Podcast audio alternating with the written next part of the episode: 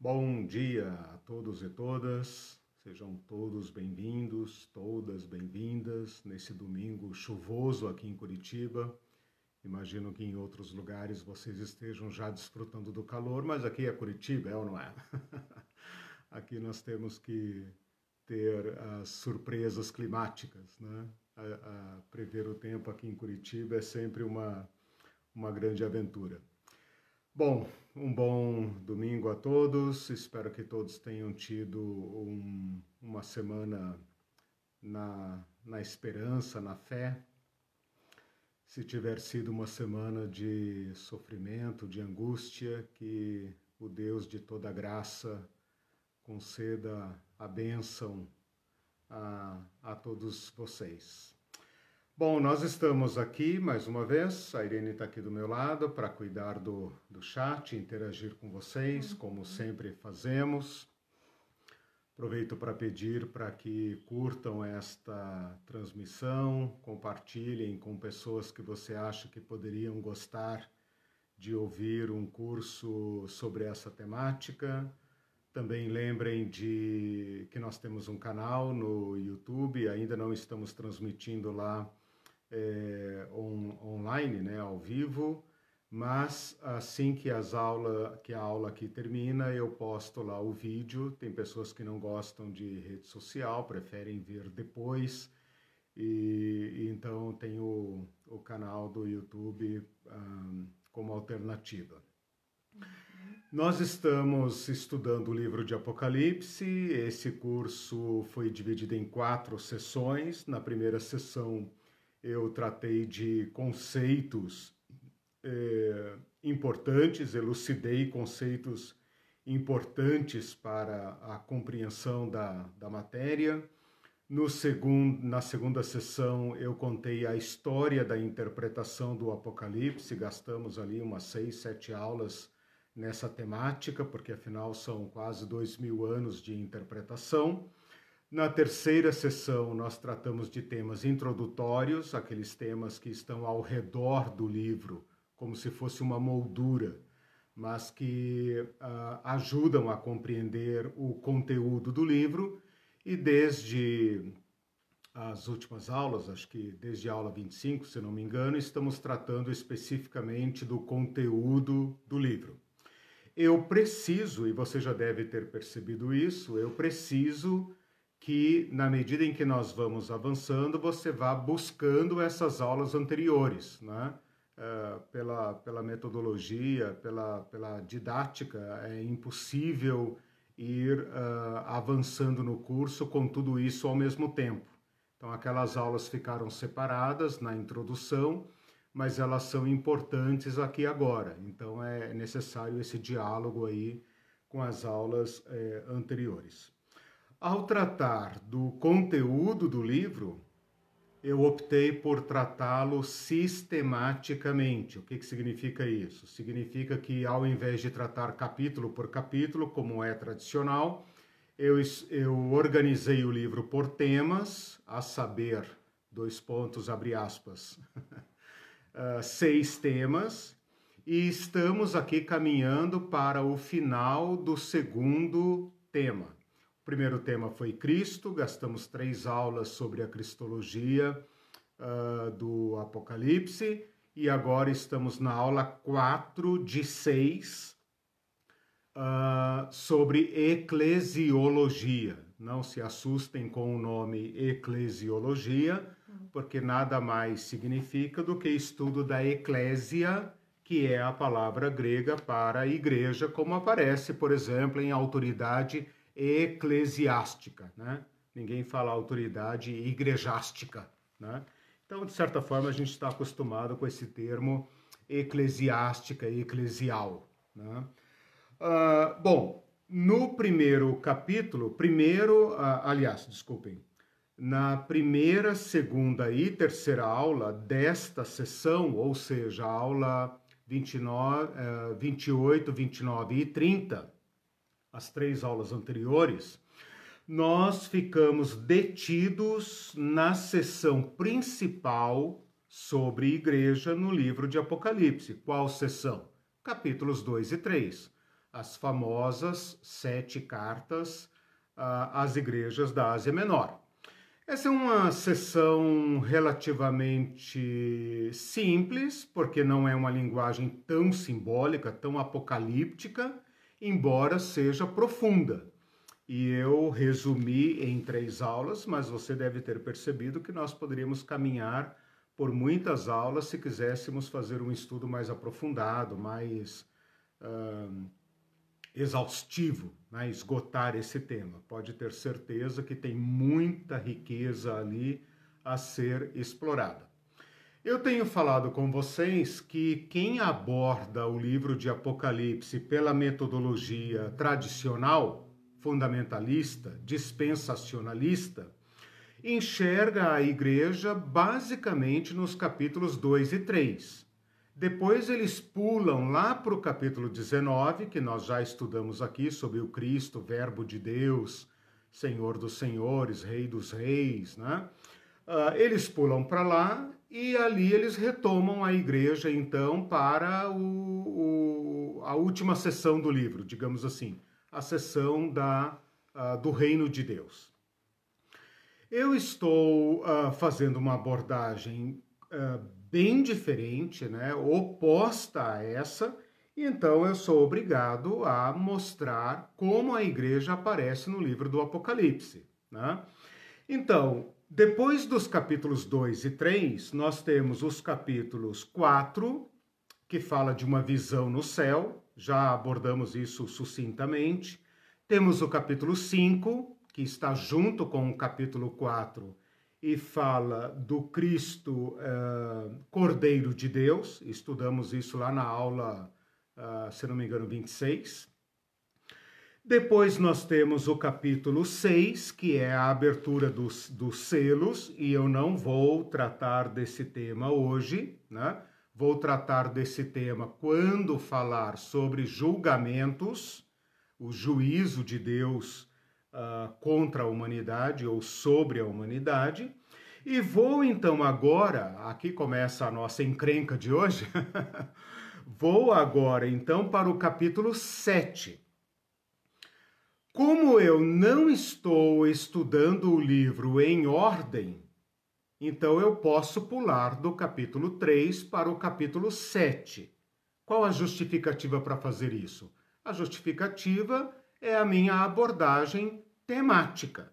Então, eu entendo que o capítulo 7 trata da igreja. Por isso, eu posso pular o capítulo 4, capítulo 5, capítulo 6 e entrar, então, no capítulo 7. A título de esclarecimento, apenas para não deixá-los muito perdidos aqui dentro do livro de Apocalipse, eu preciso dizer que o capítulo 7 assim como vai acontecer com outros uh, capítulos mais para frente, acho que na próxima aula nós vamos falar sobre isso também, né?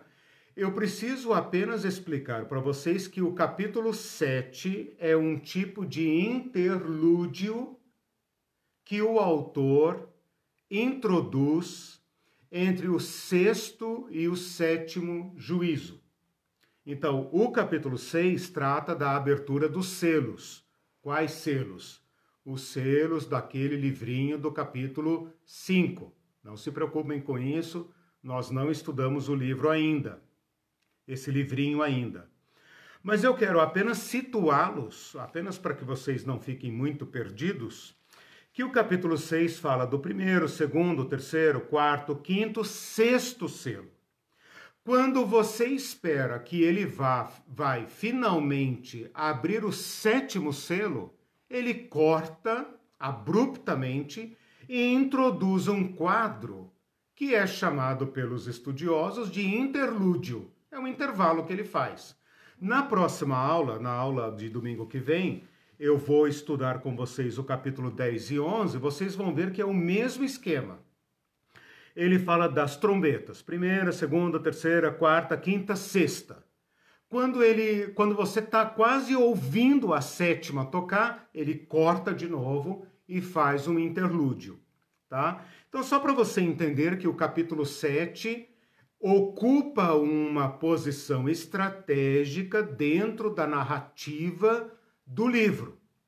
Porém, como eu estou estudando por tema, eu vou simplesmente ignorar o capítulo 6, vou tratar deste tema, deste capítulo em outro tema, um tema mais para frente, acho que o quinto tema, e vou então isolar aqui o capítulo 7, tá? Vou isolar o capítulo 7.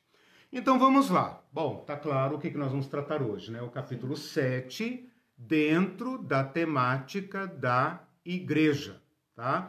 Se os capítulos 2 e 3 falam claramente sobre igreja, o, a turma do Tim LaHaye, a turma do Hal Lindsey, a turma dispensacionalista, deixados para trás, fundamentalista, eles têm razão num ponto. A palavra igreja some. A palavra igreja não aparece mais. Então, isso cons consubstancia, né, fortalece o argumento deles de que não tem mais igreja no Apocalipse. Eu contesto esta, esta postura desta escola de interpretação, né, dispensacionalista, fundamentalista, dizendo o seguinte: o Apocalipse usa uma linguagem apocalíptica, óbvio, né? uma linguagem simbólica. Então ele vai se referir aos cristãos, aos discípulos de Cristo, aos vencedores, por outro vocabulário, outra terminologia. Então, qual é a minha tarefa hoje, aqui no capítulo 7? Falar sobre a igreja sem que o texto use a palavra igreja. Ele vai usar a palavra santos, testemunhas, Uh, ele vai usar outras palavras, né? Os, os, que, os que têm o testemunho de Jesus Cristo, os que não têm a marca da besta, os que adoram a Deus e tal. Ele vai usar outra terminologia, tá? Mas na minha tese aqui, na minha hipótese né, de estudo, está tratando da igreja e não da igreja arrebatada, como quer nos fazer crer a turma do Tim LaHaye. Mas a igreja de Jesus Cristo na história. Porque a igreja só existe na história. E eu falei sobre história lá nas aulas uh, iniciais. Por isso que eu falei que nós precisamos agora dialogar né, uh, com o conteúdo do livro e aquelas aulas preparatórias, ok? Então vamos lá, matéria de hoje, capítulo 7 uh, de Apocalipse. Né? Os testemunhas de Jeová gostam muito desse texto, porque é o famoso texto dos 144 mil. Pronto, começou a encrenca. o capítulo 7 tem só 17 versículos. E se a sua Bíblia é uma Bíblia boa, impressa, né, irmão? Irmã, ela está dividido, o capítulo 7 está dividido em duas partes. Deve ter um título no versículo 1 e deve ter um título no versículo 9. Então o capítulo está dividido, mesmo que não tenha título, só de ler, você percebe que ele está dividido em duas partes. Então, a primeira parte vai do versículo 1 ao versículo 8, tá? E a segunda parte vai do versículo 9 ao 17. Então, mesmo que não houvesse número de versículo, mesmo que não houvesse título, você percebe que o versículo 9 começa uma nova visão, tá? Olha só, no capítulo 7, versículo 1 fala assim: "Depois disso vi". Depois disso vi. No versículo 9 fala: "Depois destas coisas vi". Então, mesmo que a tua Bíblia seja uma biblinha dessas aí de celular, né? sem título, sem nada, você percebe que o livro está claramente dividido em duas partes, ok? A primeira parte eu vou relacionar, depois vocês vão ver, eu coloquei lá na, no Facebook a leitura prévia, né? A primeira parte eu vou colocar em paralelo com o capítulo 14, versículos 1 a 5, tá? E você vai perceber claramente que o texto está em paralelo. Então, o capítulo 7, versículos 1 a 8, 7, 1 a 8, a primeira parte do capítulo de hoje, está em paralelo com o capítulo 14, versículos 1 a 5. Então, vamos tratar o capítulo 14, 1 a 5 hoje, né? Não me peçam no futuro, ah, você pulou o capítulo 14. Não, não pulei. Eu coloquei ele junto aqui para matar dois coelhos com um cajado só, né? E a segunda parte do capítulo 7, dos versículos 9 a 17, segunda parte do capítulo 7, versículos 9 a 17, rimou, né?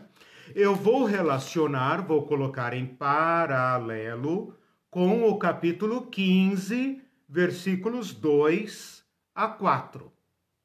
Tá?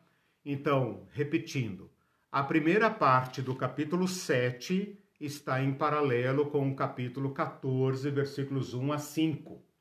A segunda parte do capítulo 7 está em paralelo com o capítulo 15, versículos 2 a 4. Mesmo que eu não, não é, aborde é, é, claramente a, a, o conteúdo dessas perícopes, desses trechos, né? É, você vai saber que os textos estão em paralelo. Né? Bom, esqueci de dizer que para estas aulas é fundamental que você faça as leituras prévias. Né? Se você não leu o capítulo 7, talvez você tenha alguma dificuldade de me acompanhar hoje, porque não, não tenho tempo de fazer a leitura aqui agora, versículo por versículo. Então, caso você não tenha lido, né, segura aí, presta atenção, anota, pergunta, né, e depois faça o dever de casa verbal, né. Uh, depois eu vou falar, aliás, já vou falar agora para não correr o risco de esquecer. Para a próxima aula, eu preciso que vocês leiam capítulos 10 e 11. Capítulos 10 e 11, tá? Porque eu vou tratar sobre isso em eclesiologia. Olha o tamanho da encrenca que eu arrumei para minha cabeça, ok? Então vamos lá. O capítulo, o capítulo 7, primeira sessão dos versículos 1 a 8, tá? Ele está organizado, então agora presta atenção, tá? Eu estou no capítulo 7, versículos 1 a 8. Qual é a estrutura deste desta sessão, tá? A estrutura dessa primeira sessão. A Irene tadinha vai correndo ali para acompanhar tudo que eu que eu falo. No versículo 1, é, essa sessãozinha do versículo 1 a 8 eu vou dividir em três partes, tá? A primeira parte fala de quatro anjos que seguram quatro ventos. Versículo 1, tá? Então, versículo 1 fala de quatro anjos que seguram quatro ventos nos quatro cantos da terra. A terra era plana, irmão. Ela tem quatro cantos e em cada canto tem um anjo para não para para que os surfistas da Terra plana não caiam lá, né? Brincadeira, brincadeira. Bom, uh, essa é a visão então. Nos versículos 2 e 3, segunda parte, tá? Versículos 2 e 3, um anjo diz para esses quatro anjos que aguardem, segurem os ventos, até que todos os servos de Deus sejam selados, marcados. Então, antes de se falar em marca da besta, lá no capítulo 13, que vocês já ouviram falar, né? Tem a marca de Deus, o selo de Deus, tá? Então, o que está acontecendo aqui? quatro anjos segurando quatro ventos. A linguagem agora é densamente apocalíptica. Acabou aquela história. Hã? Seguram os quatro ventos? Quatro anjos seguram quatro ventos nos quatro cantos da terra. Ah. Tá? Essa é a ideia. Mas isso está no versículo 1. Depois disto, vi quatro anjos em pé nos quatro cantos da terra, conservando seguros os quatro ventos da terra, para que nenhum vento soprasse sobre a terra, nem sobre o mar, nem sobre árvore alguma. Esse é o versículo 1. Versículos 2 e 3, um anjo, um quinto anjo, o quinto elemento, né? fala para esses quatro o seguinte: aguenta a mão aí, segurem os ventos, até que todos os servos de Deus sejam selados. No versículo 4 a 8, João não vê, ele ouve o número. Ele ouve o número. E o número desses servos de Deus que receberão o selo é 144 mil, ou seja, 12 vezes 12 mil. 12 mil de cada tribo de Israel. Israel tem 12 tribos, portanto, 12 vezes 12, 144. 12 vezes 12 mil, 144 mil. E então, dos versículos dentro aqui, tá? Essa é a terceira sessão. Mas no final, ele descreve as tribos. Então ele fala: tribo de Judá, 12 mil, tribo de, Ru, tribo de Ruben, 12 mil, tribo de Fulano, 12 mil, tribo de tal, 12 mil, tribo, 12 mil, 12 mil, 12 mil, 12 mil, foram selados a, a, e tal. Então, pressupõe-se que uma vez terminada esta este censo divino, né? essa contagem do povo de Deus, os quatro ventos são soltos. Né? Esta é a visão que nós temos aqui. Vamos ver agora, então, seguindo aqu aquela minha metodologia, o que, que o Antigo Testamento tem para nos ajudar a compreender esta uh, visão tá? O livro de Ezequiel, não vou falar referências para que você não se distraia anotando, né? Nem a Irene sofra aqui tentando me acompanhar, mas apenas vou dizer o seguinte: cada cena dessa que nós acabamos de descrever tem um uh, antecedente no Antigo Testamento.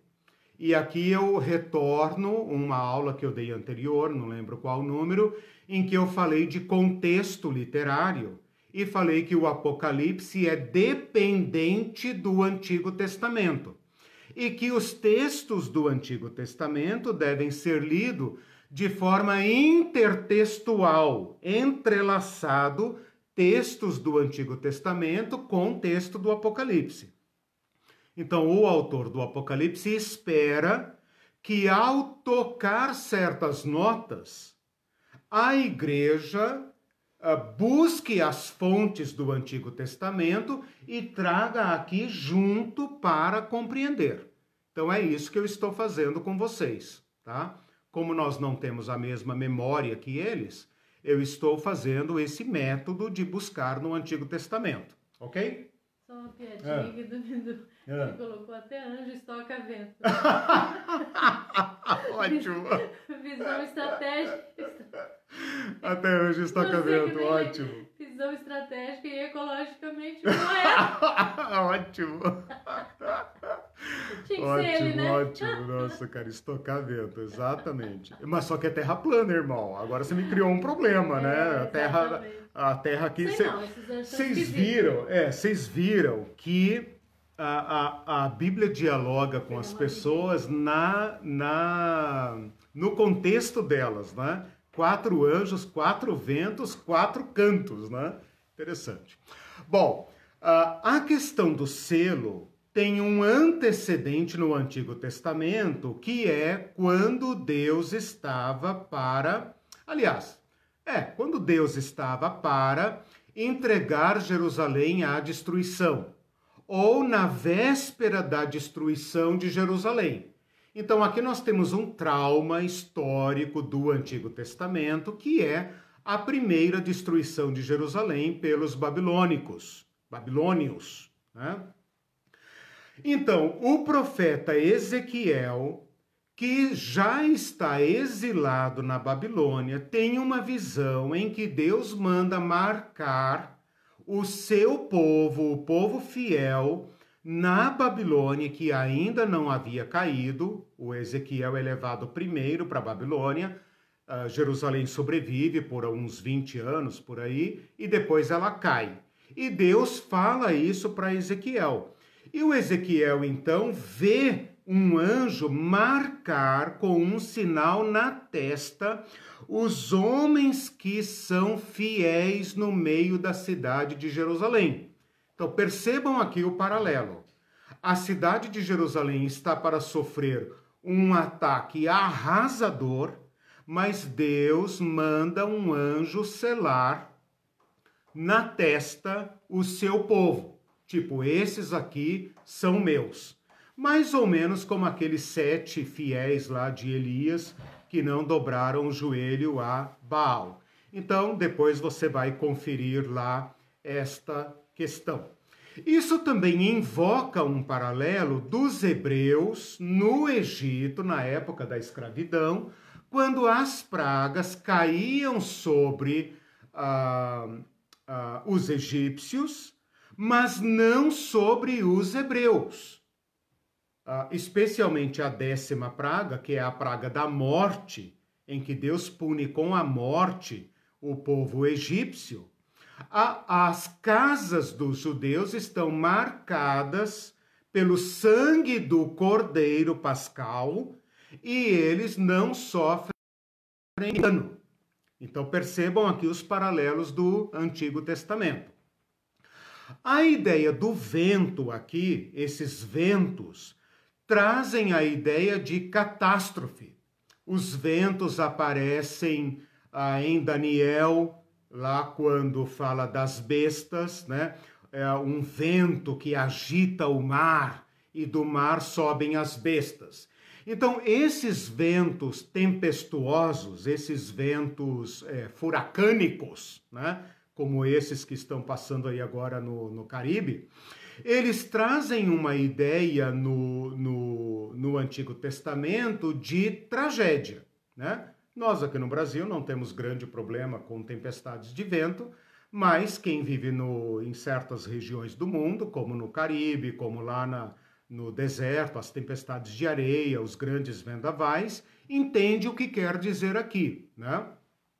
Então, algumas pragas do Egito foram trazidas por ventos, né? Ah, por exemplo, as moscas, as, sei lá, Algumas pragas vieram por meio de ventos e também foram tiradas por meio de ventos. Né? Então, o vento traz essa ideia de catástrofe, de tragédia. Até hoje, aqui, quando dá um vento muito forte, a gente fala: Ô oh, Senhor, segura o vento. Né? quando dá um vendaval muito forte, assustador, que parece que está arrancando telhados e tal. Né? Eu cheguei a ver um furacão. Uh, terrível quando morava no Mato Grosso do Sul que arrastou tratores, né? jogou caçambas carregadas de tratores a, a, metros de distância e eles caíram lá como ferro retorcido, né? Vacas foram mortas e tal. Então, vento tem essa figura assustadora. Existe uma relação entre anjo e vento, porque vento é, é ar. Ar, na linguagem do Antigo Testamento, e na linguagem grega e também na nossa linguagem latina é espírito e espírito é ar. Então é muito fácil associar anjos com ventos. Né? Então essa relação de anjo e vento tem uma noção muito clara na cabeça do povo do Antigo Testamento. Nos livros apócrifos isso se repete, né? a questão dos ventos que vêm para destruir. Por exemplo, tem um Apocalipse de Baruque que fala quatro anjos nos quatro cantos de Jerusalém com fogo para destruí-la. Então essa ideia é, eu acho que até que aqui de tudo que nós vamos falar é a mais simples, eu não vou gastar muito com ela. A ideia do marcar o povo de Deus também tem uma certa a referência no Antigo Testamento, aparece no, nos livros apócrifos, aparece em Salmos de Salomão, o sinal de Deus sobre os justos para a salvação. Eles perseguirão os pecadores, mas a, pois a marca da destruição está sobre suas testas. Então tem marcas do povo que será salvo e marcas do povo que será destruído. Talvez uma maneira de explicar por que numa tragédia alguns morrem, outros não. Então, a ideia do selo. No Novo Testamento, quando Jesus fala da vinda do Filho do Homem, ele fala também de ventos. Ele fala: os anjos recolherão os escolhidos dos quatro ventos, de uma a outra extremidade do céu. Então, ele fala também dessa questão uh, do vento. A imagem do selo tem uma, uma correspondência muito importante no Novo Testamento. Se, é, não preciso nem explicar, nem, nem gastar muito tempo com isso. Uh, Paulo fala sobre o selo de Deus, quando ele fala, por exemplo, em Romanos, selo da justiça, ele fala, vocês são o selo do meu apostolado. Ele fala em Timóteo, olha que bonito esse texto. O Senhor conhece os que são seus. Vocês têm este selo. O Senhor conhece os que são seus.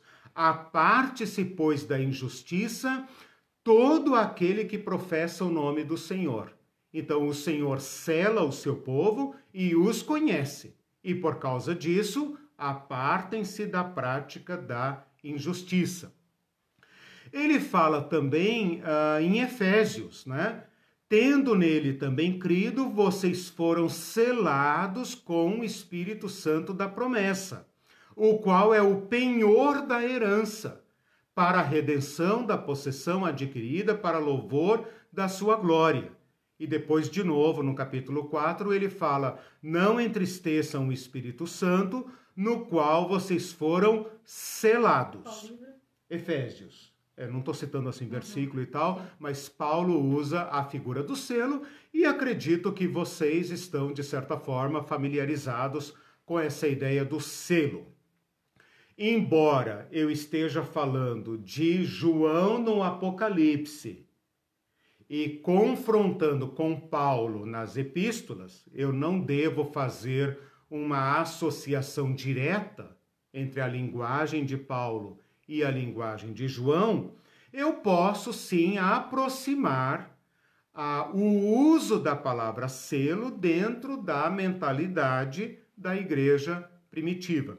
Aqui no Apocalipse, a linguagem é claramente simbólica, é apocalíptica, né? Então eu posso trabalhar com símbolos. Né? Para Paulo, o selo é a marca do Espírito Santo, é a comunhão do Espírito Santo. Todo aquele que tem o Espírito de Jesus Cristo pertence a Jesus Cristo e o Espírito Santo é este selo. Aqui no Apocalipse, obviamente, ele não faz esta interpretação mas a figura de fundo é a mesma. Deus cela o seu povo, separa o seu povo. Agora, então, vem a maior encrenca dessa sessão, que é a lista. E aqui nós temos que fazer uma opção hermenêutica. Qual opção hermenêutica? Qual opção de interpretação? Essa lista é literal, como dizem os uh, de Jeová, como dizem diversas igrejas, inclusive as igrejas que adoram Israel, que querem mudar a embaixada para Israel, que querem santificar os mísseis de Israel, né? E que querem de todo jeito orar por Israel, porque senão não vai para o céu. Então, essas igrejas que têm essa, essa tara por Israel, por Israel Estado é, político hoje, atual, elas tendem a fazer uma leitura dessa lista como sendo literal ou semiliteral. Literal seria o que está escrito aqui: um censo Deus tem guardado em algum lugar do planeta de repente lá no fundo da floresta amazônica, em alguma ilha perdida do Pacífico, 12 mil judeus de cada tribo uh, que estão sendo guardados para esse tempo. Se eles morrem, provavelmente Deus põe outro no lugar, de modo que haja sempre 144 mil. Né? Quando eu digo semi-literal, é porque a, a, interpretação literal fica muito absurda, muito difícil de sustentar, né? Então eles partem para uma interpretação semi-literal, que mistura literal com alegórica, e querem dizer o seguinte: uh, o judeu aqui é literal. O judeu não, o israelita, né? Porque ele fala de Judá e de todas as tribos.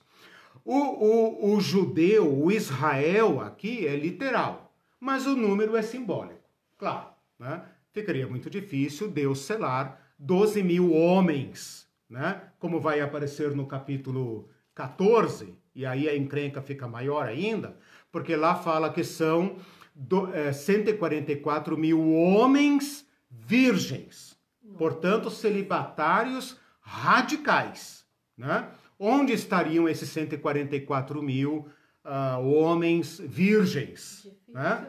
Meio difícil, né? Meio difícil. Então, uh, o que, que eles dizem? Eles consideram que o fato de serem Israel é literal, porém o número e o estado celibatário é figurado. Aí beleza, né? Aí, aí beleza, você pode esticar essa conta e colocar aí todo o Israel, Israel étnico, né? Se é que existe Israel étnico, né? Uh, você colocar aí, tá? Bom, esta interpretação literal, ela tem muitos problemas.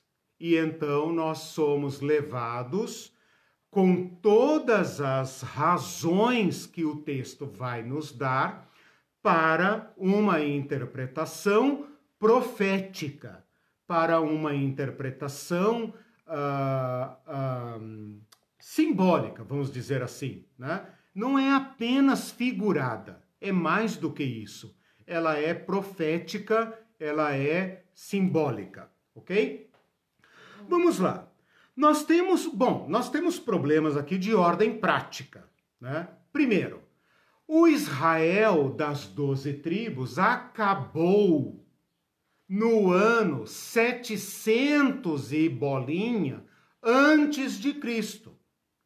Porque vocês sabem muito bem que o Israel foi dividido em dois reinos. O reino do norte das dez tribos tinha a capital Samaria e o reino do sul tinha duas tribos, a, a tribo de Judá e de Benjamim, formava um reino chamado Judá, capital Jerusalém. Esse primeiro reino do norte cai no ano 722 antes de Cristo e nunca mais se reorganiza. Nunca mais se reorganiza. Ele é chamado, uh, uh, é, como é que eu vou dizer, é, afetivamente, né? É, saudosamente, é, de as dez tribos perdidas de Israel. Portanto, essa genealogia desaparece. Eu não estou dizendo que essas dez tribos foram é, mortas. Estou dizendo que, como nação, como etnia, elas foram mescladas e desapareceram. O exemplo mais claro desta mescla que nós temos na Bíblia são os samaritanos. O que são os samaritanos do Novo Testamento, senão esses judeus impuros? Os judeus da Galileia, por exemplo, são impuros. Por isso, o povo do Novo Testamento despreza ah, ah, o, o, o, o judeu, o israelita da Galileia. Então, nós temos aqui problemas de ordem prática. As dez tribos não existem. Não existem.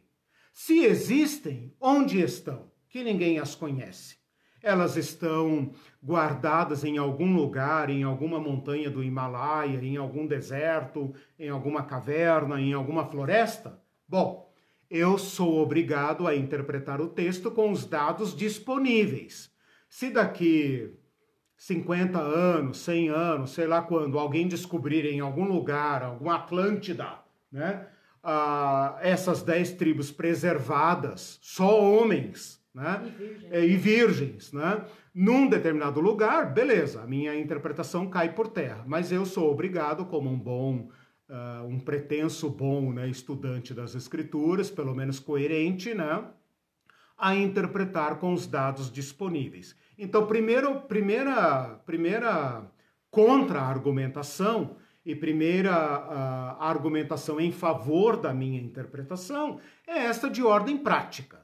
Né? Para todos os efeitos práticos, não existem 12 tribos, e muito menos nessa quantidade, muito menos nesse caráter de homens castos, ok? Se você quiser, obviamente, considerar aquela hipótese semi-literal, né? Mesmo assim, você esbarra nesta, neste problema prático que é onde eles estão. Eles existem onde? Né? Então, não existem. Ok. Esclarecer, hum. você fala às vezes 12 tribos ou às vezes 10. 10, assim, 10 por causa daquela divisão do reino. Né? Então, das 12 tribos, 10 desapareceram. Né? Só seria possível aqui falar da tribo de Judá e da tribo de Benjamim. Uhum. Ok, então é isso mesmo. Por isso que eu falei que as 10 tribos não existem. Uhum. Sobreviveram apenas duas, que são essas, os judeus que nós conhecemos. Né? São quase todos eles descendentes de Judá, Benjamim, Levi e pode ser que haja aí alguém que fala, não, eu sou de tal família, etc. Bom, tudo bem, mas é, em, em, termos práticos, não existem mais as 12 tribos uh, etnicamente uh, computáveis. Então, esse é um problema uh, que uh, Apocalipse pé no chão. Então, é um problema é, real, concreto, e é com isso que nós estamos lidando. Segundo, esta uh, lista de, de tribos é problemática, porque se você uh, não prestar atenção, você não percebe. Mas essa lista de tribos, ela contém erros, omissões e acréscimos inaceitáveis para qualquer cristão que tenha feito escola bíblica dominical na infância, que dirá para um judeu como esse João ou qualquer que tenha sido esses cristãos do início. Ela tem erros crassos. Ela não corresponde a nenhuma lista conhecida do Antigo Testamento, nem da família de Jacó, nem das tribos que saíram uh, de, de, do Egito, nem das tribos do censo de Davi, nem das tribos de Salomão, nem as tribos do, da, do Reino do Norte, nem as tribos das profecias de Ezequiel, que falava da restauração do povo de Israel. Por quê? Aqui fala tribo de deixa eu ver aqui, parará, 12 tribos de Azer, 12 tribos de Naftali, 12 tribos de Manassés, fala 12, uh, 12 da tribo de José. Não existe tribo de José. E ele fala da tribo de uh, Manassés. E fala também, e não fala da tribo de Dan. Então tem erros aqui, né? Para citar o mínimo, ele inclui a tribo de Levi, que não deveria ter sido incluída porque ela não era contada. Não inclui Efraim, que deveria ser contada.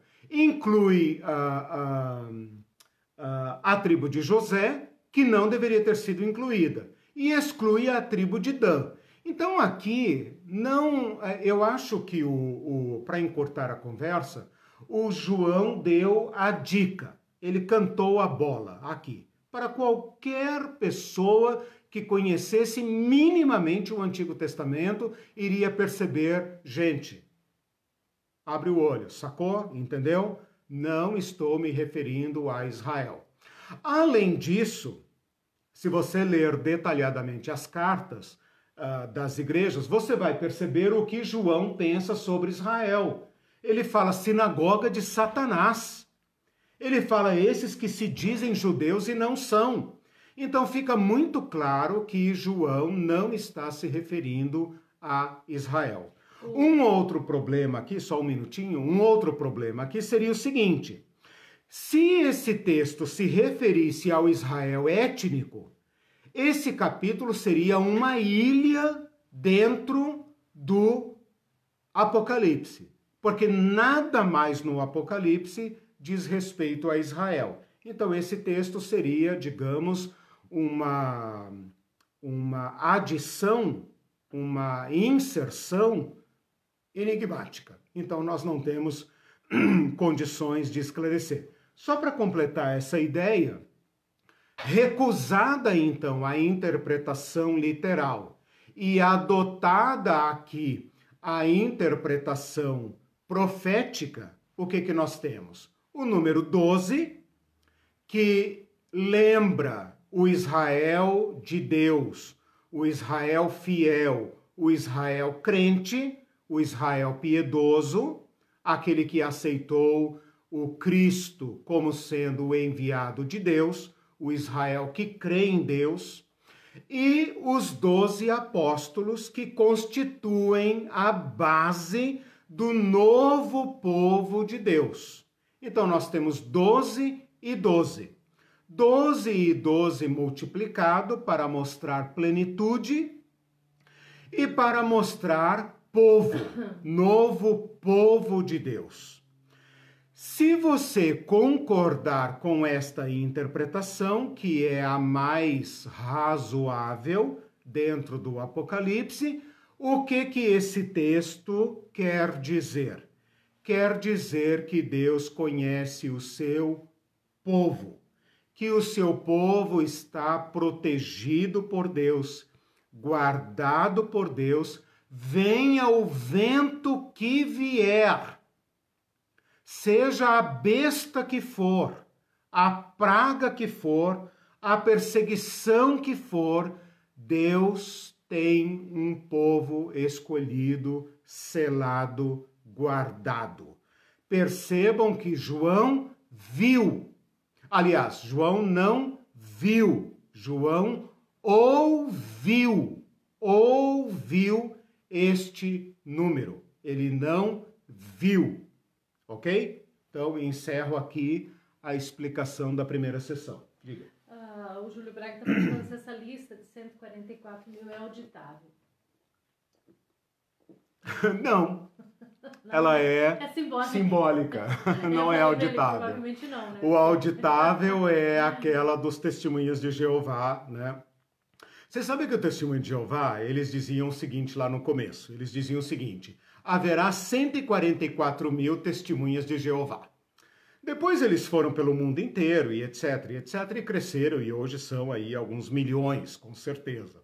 Então eles mudaram a interpretação e dizem que esses 144 mil são um grupo seleto que Deus tem no mundo, obviamente não judeu, né? Um grupo seleto que irá para o céu e eles então são os demais eh, fiéis que fi ficarão aqui no novo céus e nova terra. Bom, eles se, se dedicam muito a esse assunto, mas a melhor interpretação desse texto, de acordo com os mais renomados e estudiosos eh, desta matéria, é tomar dentro do contexto do Apocalipse esse texto como uma referência simbólica, profética do novo povo de Deus, que inclui judeus e gentios. Por quê? Porque não há mais separação.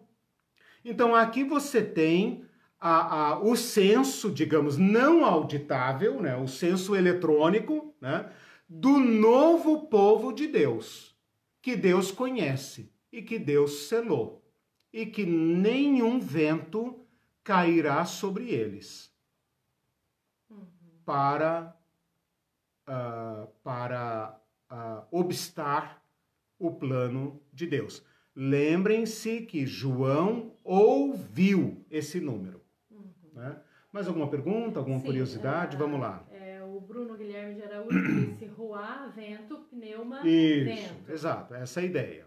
Essa e é a ideia. aí diz também, alguns dizem pra gente assim, orai pela paz de Israel. Exato. Eu odio essa péssima interpretação. Eu tenho aqueles meus neologismos, né? Eu falo, é pecado. Minha convicção, siga se quiser, se não quiser, jogue fora, beleza. Mas para mim é pecado orar por aquela cidade que está a 20 mil quilômetros daqui e não orar por sua não cidade. Porque quando ele fala orar pela paz de Jerusalém, ele está falando ore por sua cidade.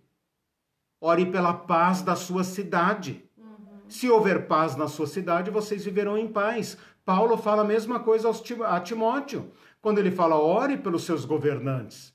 Ele fala a mesma coisa para os judeus exilados: orem por Babilônia. Orem por Babilônia, porque se Babilônia tiver paz, vocês viverão em paz. Então, eu, meu dever é orar por Curitiba, orar pelo meu país, orar pela minha, pelas políticas que afetam a minha vida, né? Ah, o Silvio está perguntando, é. ainda existe alguns, é, existem alguns manuscritos, manuscritos é. do Apocalipse do primeiro século? Uh, não. Não, não, não, com certeza não. Sabe por quê? Porque Apocalipse original foi escrito no final do primeiro século. Né? Então, com certeza, não tem uh, cópias do primeiro século. Né? Eu não sei te dizer agora uh, de quando é a, o manuscrito mais antigo. Né? Deve ser muito, muito lá dos segundo, terceiro século, porque nós temos os códigos, os códices, né? que são uh, volumes completos, né? que são muito antigos. Né? Mas com certeza não. É, o Júlio respondeu. Ah. O Júlio Braga. Ah, legal. O número de apócrifos é imenso. Ah, sim. Ah, de apócrifos, sim. Uhum. Imenso. E são contemporâneos aqui. Eu não gastei muito tempo aqui, mas eu estou buscando os apócrifos. É, eu não gastei muito tempo aqui falando sobre os apócrifos porque não tem muito o que acrescentar. E porque alguns deles são no posteriores, tema, né? é, no tema, claro, na aula de hoje e alguns deles são posteriores ao Apocalipse de João e inclusive influenciados pelo Apocalipse de João. Então eles não uhum. acrescentam muito. Certo. Eles são paráfrases e tal, eles, eles leram João, aí, aí não tem muito o que acrescentar. O Bruno diz perfeita interpretação. Pastor, pode seguir os comentários, Legal. ok. Beleza, então é isso, gente. Em rapidíssimas palavras, o que esse texto quer dizer? Esse texto quer dizer que uh, uh, uh, antes, e eu não estou falando do futuro. Não estou falando do futuro, da semana da grande tribulação, não estou falando nada disso. Eu estou falando antes de qualquer uh, adversidade desse mundo, venha de onde vier, da terra plana, né, dos quatro cantos, da terra global, venha de onde vier. Deus tem o seu povo selado na sua presença. E isso significa garantia. Garantia. Qual a garantia? A garantia é que Deus conhece o seu povo e esse povo será preservado na fé. Jesus falou isso lá no sermão profético. Ele fala: se esses dias não tivessem sido abreviados, até os escolhidos pereceriam mas por amor deles, esses dias foram abreviados. Quais dias? Qualquer um. Qualquer um. Nós podemos hoje, aqui no Brasil, por exemplo, é, num certo sentido, estarmos em paz. A igreja está no poder, né?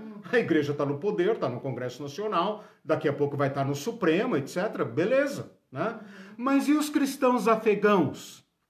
E os cristãos da Síria? E os cristãos do Líbano? E os cristãos da Índia, do Paquistão, da China, da Coreia, do Norte, né?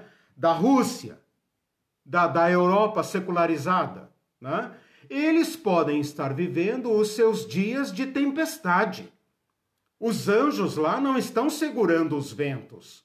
Os ventos estão arrasando com tudo. Como esse texto consola esses irmãos? consola-os dizendo que eles estão selados. Venha a tempestade que vier, eles estão selados. O que vai acontecer no Brasil? Não sabemos. Uhum. Para a igreja apóstata, vai estar tudo bem, daqui a pouco ela senta na cadeira de presidente, porque esse é o grande projeto da igreja, a igreja da besta, né? Mas o que acontecerá com o povo de Cristo aqui? O povo que fez a opção por guardar o testemunho de Jesus Cristo. Esses serão atacados pelos ventos. O que esse texto quer dizer para nós? você tem o selo do Espírito. E haja o que houver, vocês estão selados e protegidos. E não precisa ser virgem, é puro. Ah, sim. ah, sim, legal. Como eu coloquei em paralelo, sem dúvida alguma, o capítulo 14 está se referindo ao mesmo, vou até lá, né? Ao mesmo grupo e fala: são esses que seguem o cordeiro, são puros. Ora, puro aqui no antigo no, no Apocalipse é o quê? Aqueles que não traíram Jesus Cristo com a prostituição do culto ao imperador. É óbvio. Ah, ali fala, são castos, não se contaminaram com mulheres. Quais mulheres? A sua esposa? Não, né, cara?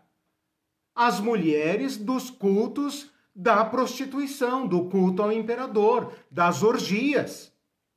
Então é óbvio que se trata de um grupo não masculino, não celibatário, porque ali fala também os que foram comprados, né?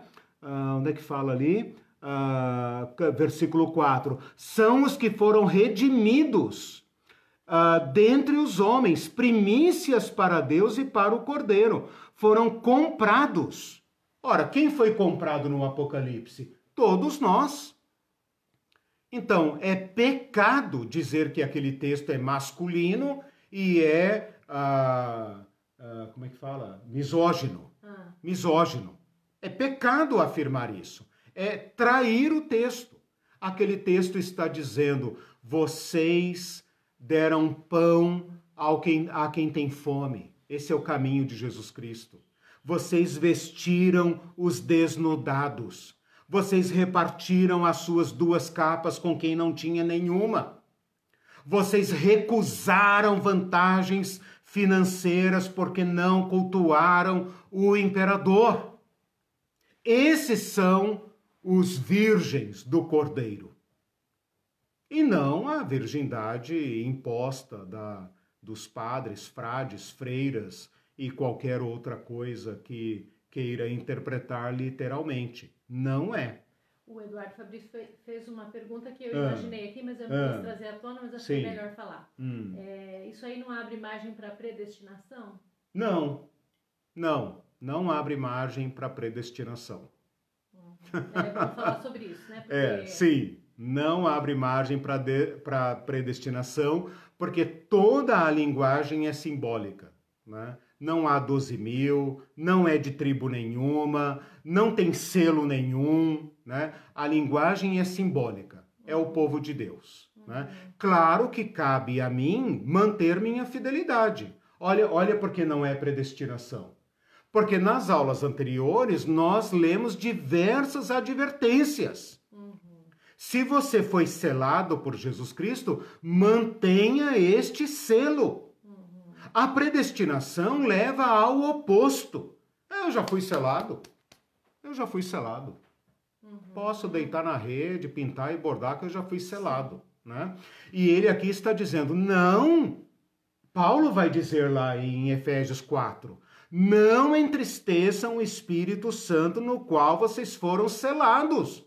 Ora, por que, que eu não devo entristecer o Espírito Santo? Porque eu posso perder o selo. Uhum. Né? E, e, Jesus fala isso claramente aqui. Guarda, volta, arrepende-te, senão eu, eu venho contra você. E uma das características né? também é pureza, né? Não pureza, exatamente. Não, e não, e não exatamente. Manter o testemunho de Jesus Cristo. Aliás, é o contrário.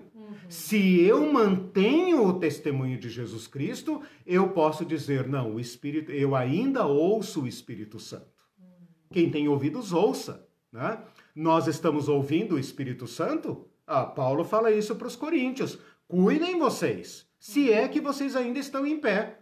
Cuidem, se é que vocês já não foram rejeitados. Então, a, a, a, a marca subjetiva do selo de Deus é ouvir o Espírito. Né? Esses é que tem o selo. Tá?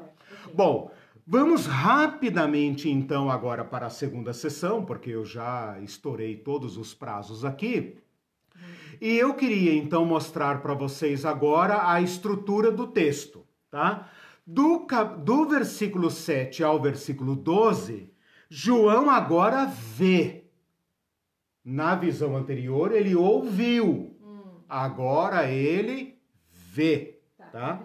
E ele vê a partir do versículo 9 ao versículo 17, tá? Mas a, a, a capítulo 7. Tá. Capítulo 7, versículos 9 a 17. Esta sessão está dividida em duas partes. Tá? A primeira eu dividi em três, essa eu dividi em duas. Tá? Essa sessão do 9 ao 17. Tá. tá? A estrutura dele. Do versículo 9 ao 12, você tem a grande multidão. Vi e eis uma grande multidão que ninguém podia enumerar, de todas as nações, tribos, povos e língua, em pé diante do trono e diante do cordeiro, vestidos de branco, com palmas nas mãos, e cantam e adoram e louvam e etc. É aquela coisa maravilhosa. Eu vou ver se depois eu dou uma aula plus lá no final do, do nas férias lá para os alunos Caxias. Né? Eu estou pensando em fazer uma aula só sobre os cânticos e a liturgia do Apocalipse. Então eles cantam maravilhosamente aqui, os anjos participam e tal, e esse grande Israel de Deus, né? Incontável e tal, agora está em festa, e isso vai até o versículo 12 ao nosso Deus que se assenta no trono, ao Cordeiro e tal, esses hinos belíssimos, né? Belíssimos.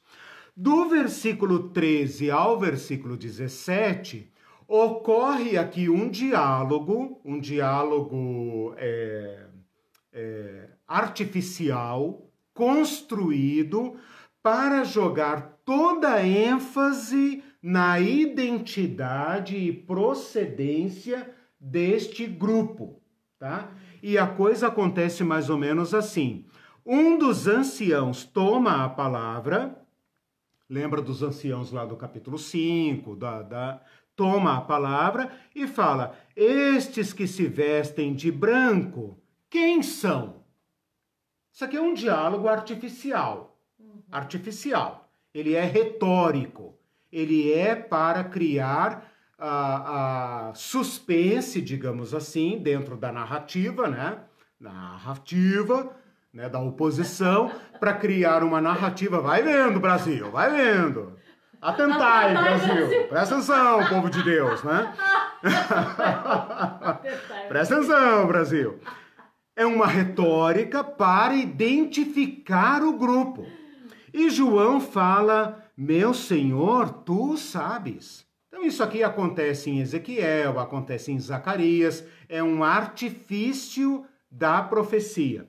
Meu Senhor, tu sabes. Ele então deu a resposta. É tipo assim: João, tá vendo esse povo aí cantando? Quem são eles? João fala: Senhor, eu não sei. Né?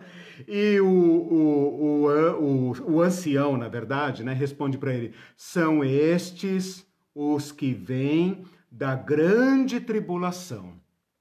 Lavaram suas vestiduras e as alvejaram no sangue do Cordeiro, razão porque se acham diante do trono de Deus e o servem de dia e de noite no seu santuário, e aquele que se assenta no trono estende sobre eles o seu tabernáculo. Jamais terão fome, nunca mais terão sede, nunca ah, cairá sobre eles o sol, nem ardor algum, pois o cordeiro que se encontra no meio do trono, capítulo 5, os apacentará e os guiará para as fontes das águas da vida, e Deus lhes enxugará de dos olhos toda lágrima. Aleluia. O aleluia é por minha conta. Uhum. Minha vontade de participar desse cântico. A fala do ancião é tão linda, né?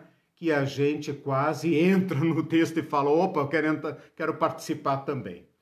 Então, meus irmãos, o que, que nós temos aqui? Nós temos ah, uma grande multidão que João vê.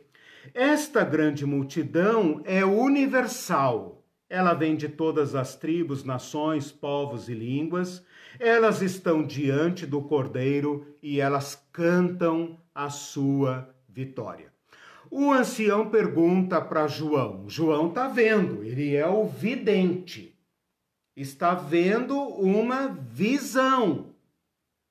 Não cabe perguntar quando, como, se isso aconteceu no passado, no presente, no futuro. Não cabe perguntar. Ele está tendo uma visão. Eu dei uma aula inteira sobre isso, sobre a, a natureza do texto. Né?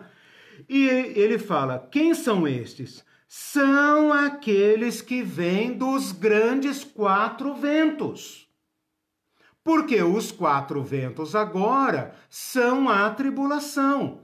Então você tem na primeira sessão o antes e agora na segunda sessão o depois. Antes você tem os anjos retendo os ventos que vão causar as tribulações. E esse grupo é selado. Agora, João ouviu, ouviu quando ele vai ver o povo selado, ele vê uma multidão que arrebenta com o número 12 mil, 144 mil. Não dá para contar o Israel verdadeiro de Deus, as tribos de Deus. Por quê? Porque elas vêm de todas as tribos, de todos os povos, de todas as línguas. Não dá para fazer censo. Olha, Abraão, a tua descendência. Olha para o céu, conta as estrelas. Olha para a areia do mar e conta-as, se é que podes contar. Então, selado é incontável. Sim. Ele ouviu que o povo seria selado. Certo. Quando ele se volta para ver, ele vê uma multidão incontável. De onde vem essa multidão? Vem a multidão sobre a qual passaram os quatro ventos. São esses que lavaram suas vestiduras e as alvejaram no sangue do Cordeiro. O Cordeiro derramou seu sangue e eles também, eventualmente, derramaram seu sangue, foram fiéis até a morte. Esses ventos vieram de todas as formas. Vieram na forma de perseguição, ah, preconceito, eh, desprezo, martírio, perseguição, excomunhão, vieram de todas as formas. Mas eles eram selados pelo Espírito de Deus e eles não cederam. Lá no capítulo 14 vai dizer assim: eles seguem o cordeiro por onde quer que o cordeiro vá. Se o cordeiro foi para a cruz, nós também iremos para a cruz. Se o cordeiro vai para o deserto, nós vamos para o deserto. Se o cordeiro vai para Galiléia, nós vamos para Galiléia. O cordeiro vai para Samaria, nós vamos para Samaria. Eles seguem o cordeiro onde quer que o cordeiro vá. Esses são uma multidão incontável. Como eles suportaram a grande tribulação? Eles foram selados. Eles foram selados. Peraí, só um minutinho. Esses então estão diante do cordeiro. Estão no céu? Não sei. Não sei onde o cordeiro está. Onde o cordeiro estiver, eles estão. Eles estão diante do cordeiro. Eles passaram pela grande tribulação e eles vencerão. Vencidos pelos ventos, eles venceram. Então, só para concluir e abrir aqui para os comentários de vocês, a primeira parte do capítulo 7 é o antes. É uma visão auditiva. Visão auditiva é boa, né? É uma audição. João vê, vê os ventos vê os anjos segurando os ventos e ouve sobre o a selagem, o selo, o selar, o selamento, né? Quando ele se volta para ver os selados, ele vê uma grande multidão incontável, ele vê o depois, ele vê aqueles sobre os quais caíram os ventos, a perseguição, a espada, a fome, o desprezo, a marginalidade, eh, qualquer que seja o vento. E ele vê essa multidão vencedora. Então, como eu falei na aula passada, vencidos venceram. Por que venceram? Porque pertencem ao Cordeiro, porque o Cordeiro os comprou e o Cordeiro colocou neles o seu selo, por isso eles venceram. Então, o capítulo 7 fala da igreja. Qual igreja? A igreja que vence, a igreja vencedora. Onde elas estão? Nos quatro cantos da terra. Onde que elas estão? Onde os ventos sopram. Os ventos não sopram no céu, né? Os ventos sopram na terra. Onde caem as pragas? Na terra. Onde que precisa de selo? Na terra. Então, essa é a igreja. E depois ele vê, então, um retrato simbólico. Cuidado aqui quando fala do céu. Simbólico. Vi uma grande multidão. Estão diante do Cordeiro. Estão diante de Deus. Participam daquele mesmo culto do capítulo 5. Não importa onde eles estão, importa que eles estão diante de Deus. Eles venceram. Esse é, em rápidas palavras, o capítulo 7. A gente poderia dizer que também é, uma, é um argumento forte para destruir as 144 mil. Se você aceitar mesmos, essa né? interpretação, uhum. sim. Aqui eu quero colocar algo. Porque é uma incontável multidão. Então, então isso, isso então, destronaria o 144 se mil, você, que é um. Veja, se você abandonar a interpretação literal.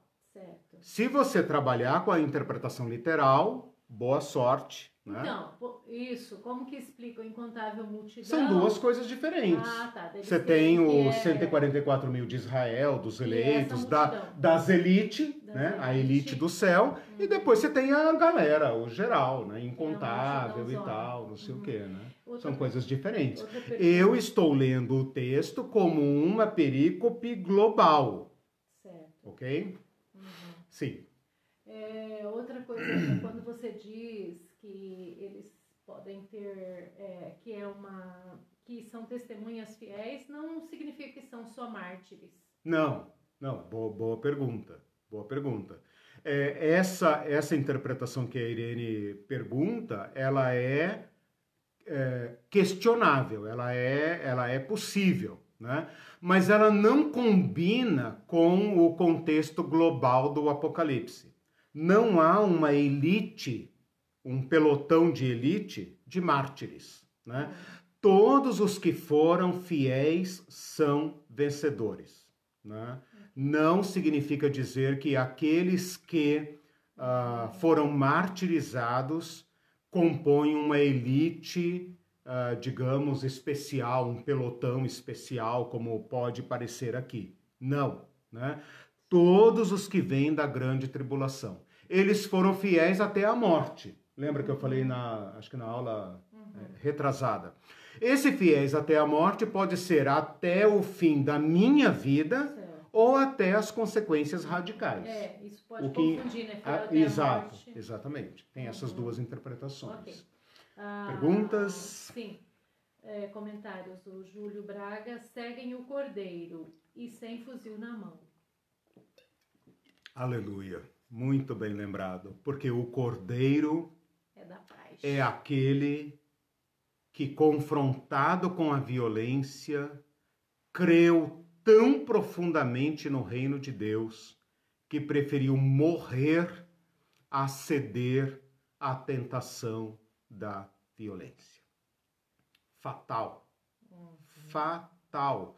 Veja, veja que o título principal, disparadamente uh, uh, preferido para Jesus no Apocalipse é o Cordeiro, uhum. símbolo da do novo reino de Deus. Ai dos cristãos que estão cedendo à violência. É preferível passar para o outro lado, sujo do seu sangue, do que do sangue de outras pessoas. Uhum. Eu tenho dito isso para mim mesmo. Uhum. Se a violência tocar a minha vida, se o selo, porque o selo de Deus não significa que eu vou viver vida pacífica.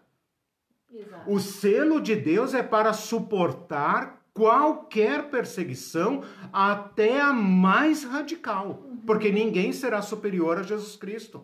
Jesus Cristo falou: se fazem isso com lenho verde, que dirá com vocês?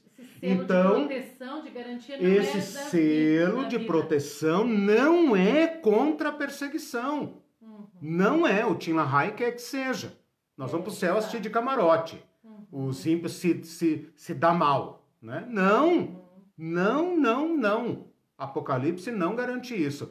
Mas uh, aquele que, em face da violência, seguir o Cristo. Ah, eu estava dizendo, eu falo isso para mim. Se a violência tocar minha vida, eu prefiro baixar a sepultura, sujo do meu sangue, do que do sangue de outro.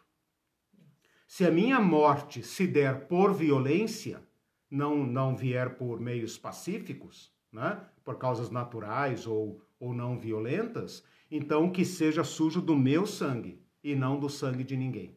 Se tiver que entrar na vida uh, sujo de sangue, que seja o meu e não o de outra pessoa. E isso está em total total consonância com Jesus Cristo. É preferível morrer do que matar. É preferível glorificar a Deus com sua morte do que com a morte do seu inimigo. Eu sei que é duro dizer isso. Eu sei que eu não deveria dizer isso.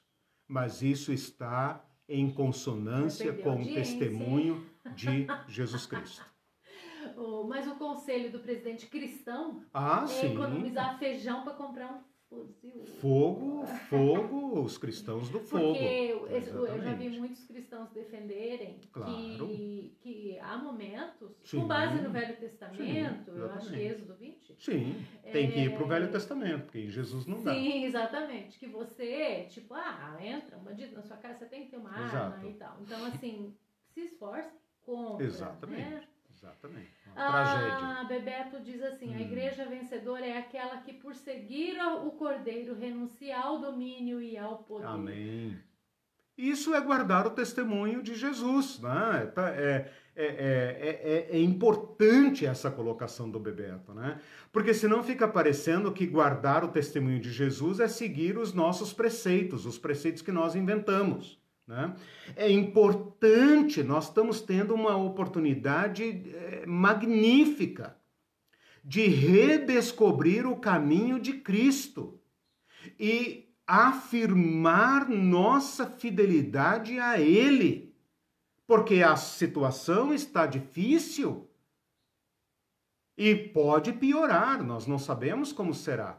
Então, meus irmãos e irmãs, junto com essa palavra do nosso querido Bebeto, né? Aferrem-se a Jesus Cristo, né? Porque nós não sabemos como a nossa fé será desafiada.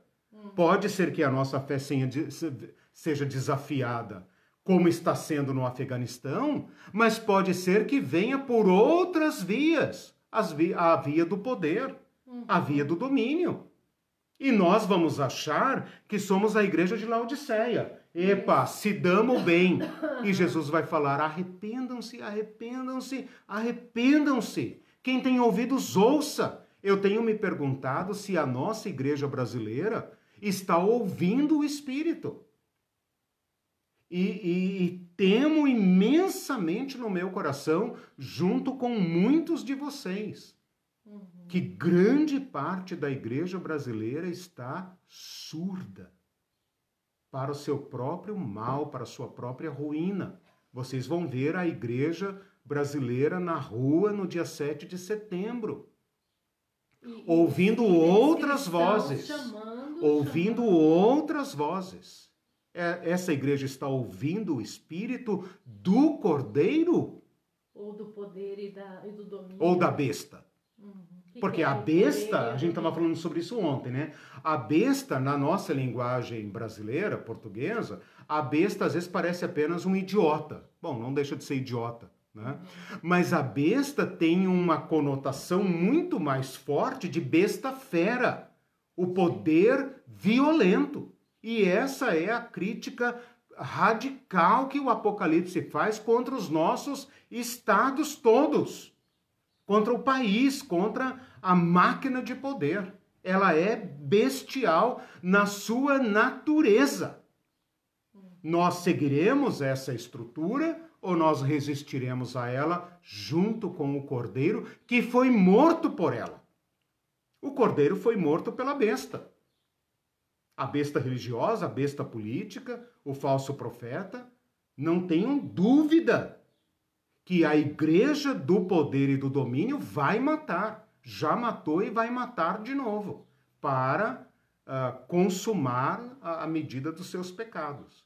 Então é, é, é urgente que nós aceitemos a proteção do Cristo, que cela o seu povo para o que der e vier. É isso que está escrito aqui. Essa é a igreja que vence. Como nós vimos ontem com a Magali Nascimento, né? Uhum. É, parece que é uma nova interpretação do Evangelho, né? De que Total. É, tem a ver com o dominionismo Sim, também, né? Mas assim, já que, que nós não vamos logo para o céu, né? Já que não. É...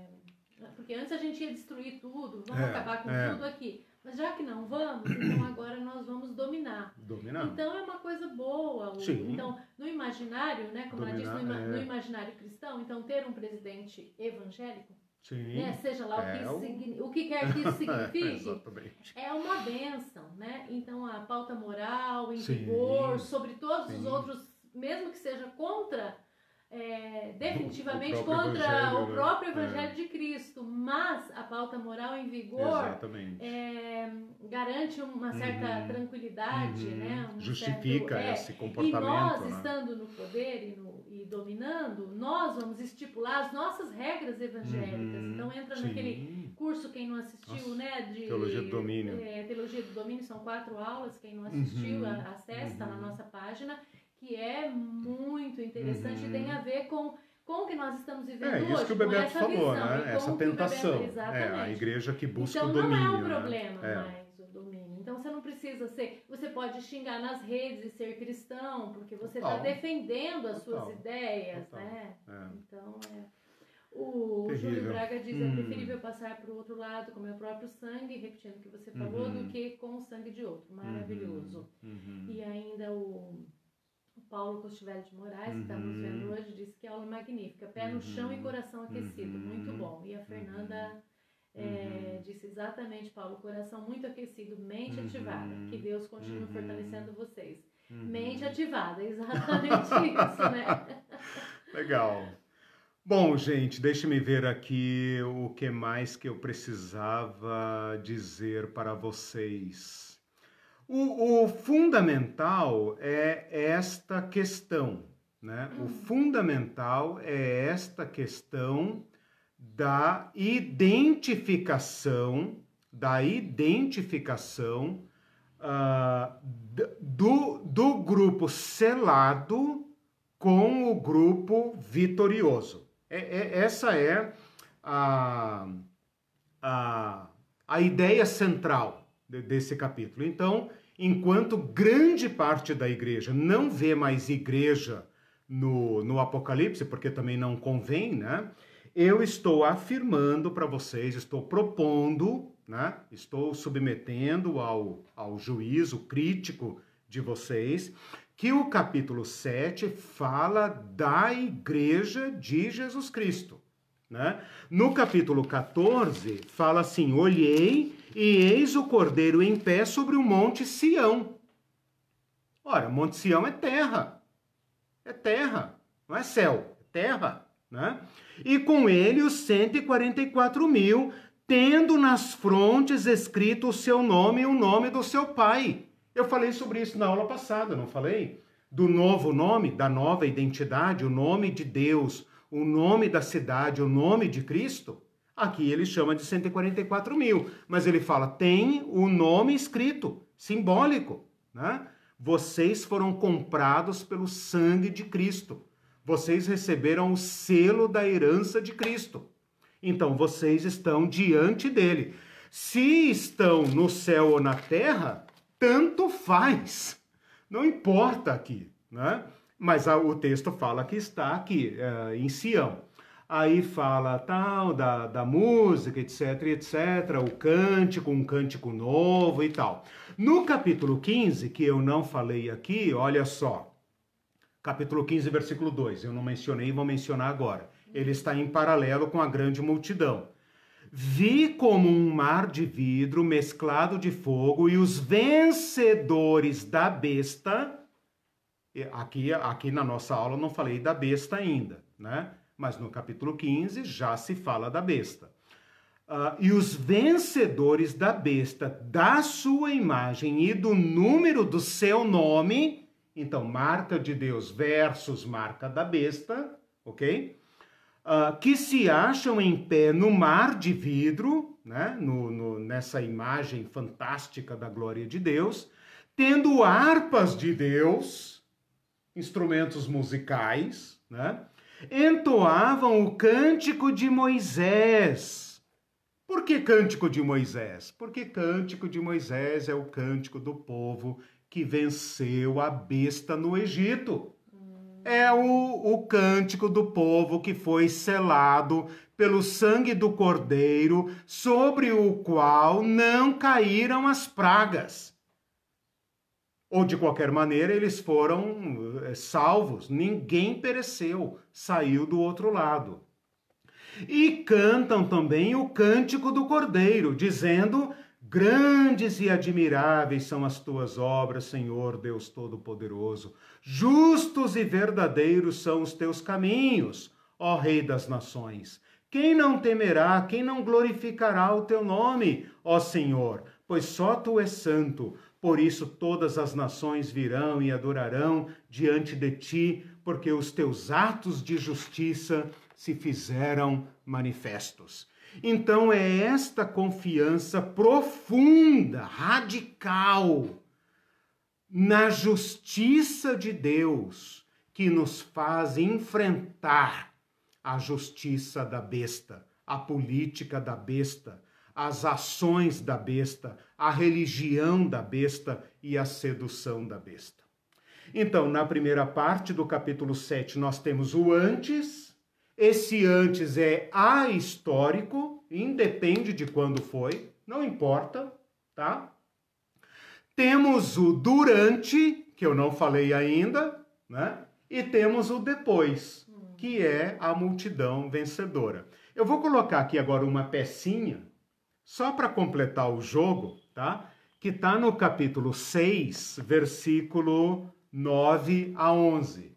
Então, eu falei que a primeira parte do capítulo 7 é o antes, pulei o durante e mostrei o depois. Tá. Agora eu vou dar uma visãozinha, não vou falar dela agora, porque ela vai ficar para julgamentos, né?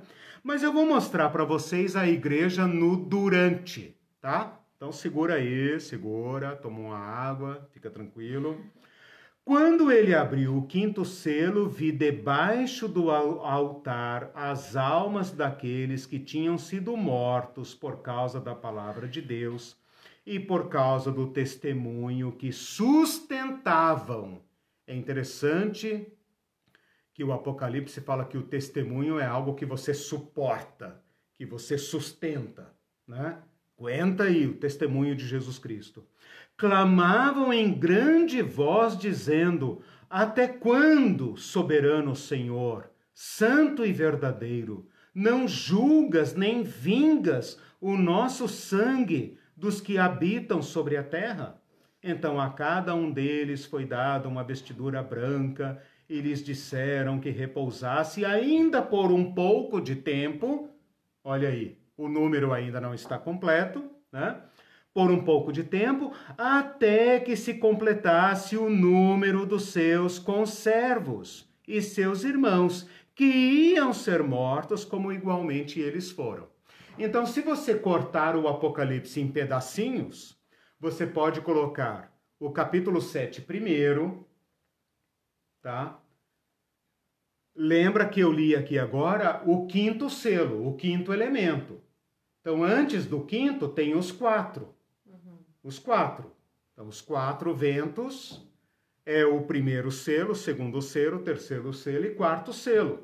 Primeiro selo fala de espada, segundo selo fala de morte, ah, fala de fome, terceiro selo fala de morte. Tá bom para vocês? Os quatro ventos: morte, guerra, espada, fuzil, é, é, carestia, falta de alimento, falta de carne, falta de ovo, falta de tudo. Tá bom para vocês? O reino da besta. Vem a falta né? de energia. Vem aí a falta de energia. são, são os ventos. São os ventos. Mas Por isso que eu falo, não perguntem quando vêm os ventos. Eles estão aí, eles estão soltos. E eles produzem o que a gente vê no quinto selo: morte do povo de Deus. Vítimas, multiplicação de vítimas. E essas vítimas, aqui nesta visão, clamam por justiça. E lhes são dadas vestes brancas. Aí vem o depois. A grande e incontável multidão das vítimas dos ventos, das vítimas da besta, aqueles que, que derramaram sangue, mas que resistiram à sedução da besta até, se necessário for, ao custo da vida. Esses é que venceram. Uhum. A besta canta e comemora a morte deles. Vamos ver na próxima aula. Ah, no capítulo 11 fala que eles vão fazer festa. Os que habitam sobre a terra se alegram por causa deles, fazem festas, dão presentes uns aos outros, porque aquele povo os atormentava. As pessoas acham que atormentar é cantar alto e perturbar os vizinhos. Não! É a prática da justiça. É a prática da justiça que o império não suporta. Mas esses derrotados pela besta é que são os vencedores. Bom, para encontrar a igreja aqui, eu tive que entrar na linguagem do Apocalipse, fazer uma grande imersão no Antigo Testamento, nas profecias de Israel, nas palavras de Jesus, mas eu acho que eu entreguei aqui o que eu prometi. Sim. Esse texto uhum. fala da igreja. Uhum. Fala da igreja. E assim como nós fizemos hoje, nós faremos em pelo menos mais dois ou três capítulos mostrando a fidelidade a Jesus Cristo no livro do Apocalipse. Por isso o Apocalipse é para nós. É para nós, é para nosso consolo, é para nossa edificação, né? Eu apenas estou ajudando cada um de vocês a entender, a extrair daqui o sentido do texto. O que o texto está dizendo aqui é o seguinte, gente, tá ventando, não tá? Uhum. Fome, desprezo, perigo de morte, etc, etc. Esses eram os ventos deles lá. Quais são os nossos? Não sei. Tá ventando ferozmente, né? ventos de falsas doutrinas, como diz o apóstolo Paulo, uhum. né? Ventos de doutrinas que por suas artimanhas enganam as pessoas, fazem as pessoas sair às ruas para defender o que Cristo odeia, como ele disse no capítulo 2. É, é. E fazem o povo, faz o povo uh, esquecer as pautas do reino de Deus para se envolver em outras questões, sendo enganados. Uhum os escolhidos estão sendo enganados. O que, que esse texto de Apocalipse 7 está dizendo para nós? Aguente firme, ouça a voz do Espírito. Vocês têm aí no meio de vocês falsos mestres, seguidores de Balaão, seguidores de Nicolau, seguidores de Jezabel, e eles não param. Está escrito lá no capítulo 2 de Apocalipse. Já mandei parar, já ameacei, já adverti. Eles não querem se arrepender. Aguentem firme, mantenham suas roupas limpas. Leia lá capítulo 2 e 3, que eu pulei, né, em grande parte.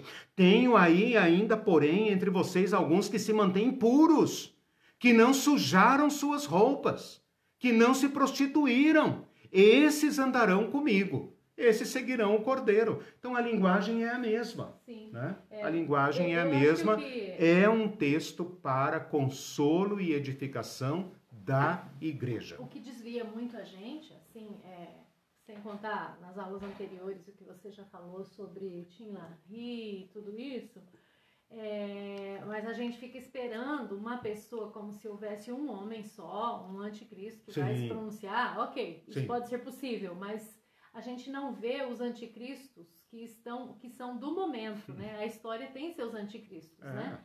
Então, é, a gente tem dificuldade, por exemplo, de ver apostasia. A gente fica esperando uma grande Aham. apostasia. Não, mas se, a gente, Aham. se existe tanta religião, tantos religiosos, se os religiosos vão pro vão lutar Aham. pelo evangelho 7 de setembro, pela Uhum, liberdade da uhum. nossa democracia. Uhum. Então, assim, é, é difícil ver a apostasia, né? Com Sim. tanta. Sim. Só que, como nós temos dito, é, um novo Cristo, segundo a nossa imagem e semelhança, tem sido criado. É. Se a gente cria um novo Cristo, Uhum. novas pautas serão criadas. A gente não deve Uhum. supor que Uhum. um Cristo novo, criado à nossa imagem e semelhança, Uhum. vai, vai ter as mesmas Uhum. pautas do que o Cristo verdadeiro Uhum. do Evangelho. Então é, É muito falso, né? fácil a gente defender as pautas de um Uhum. Cristo criado por nós, né? Os falsos Baseado cristos que ele mesmo falou, né? em coisas que aparentemente são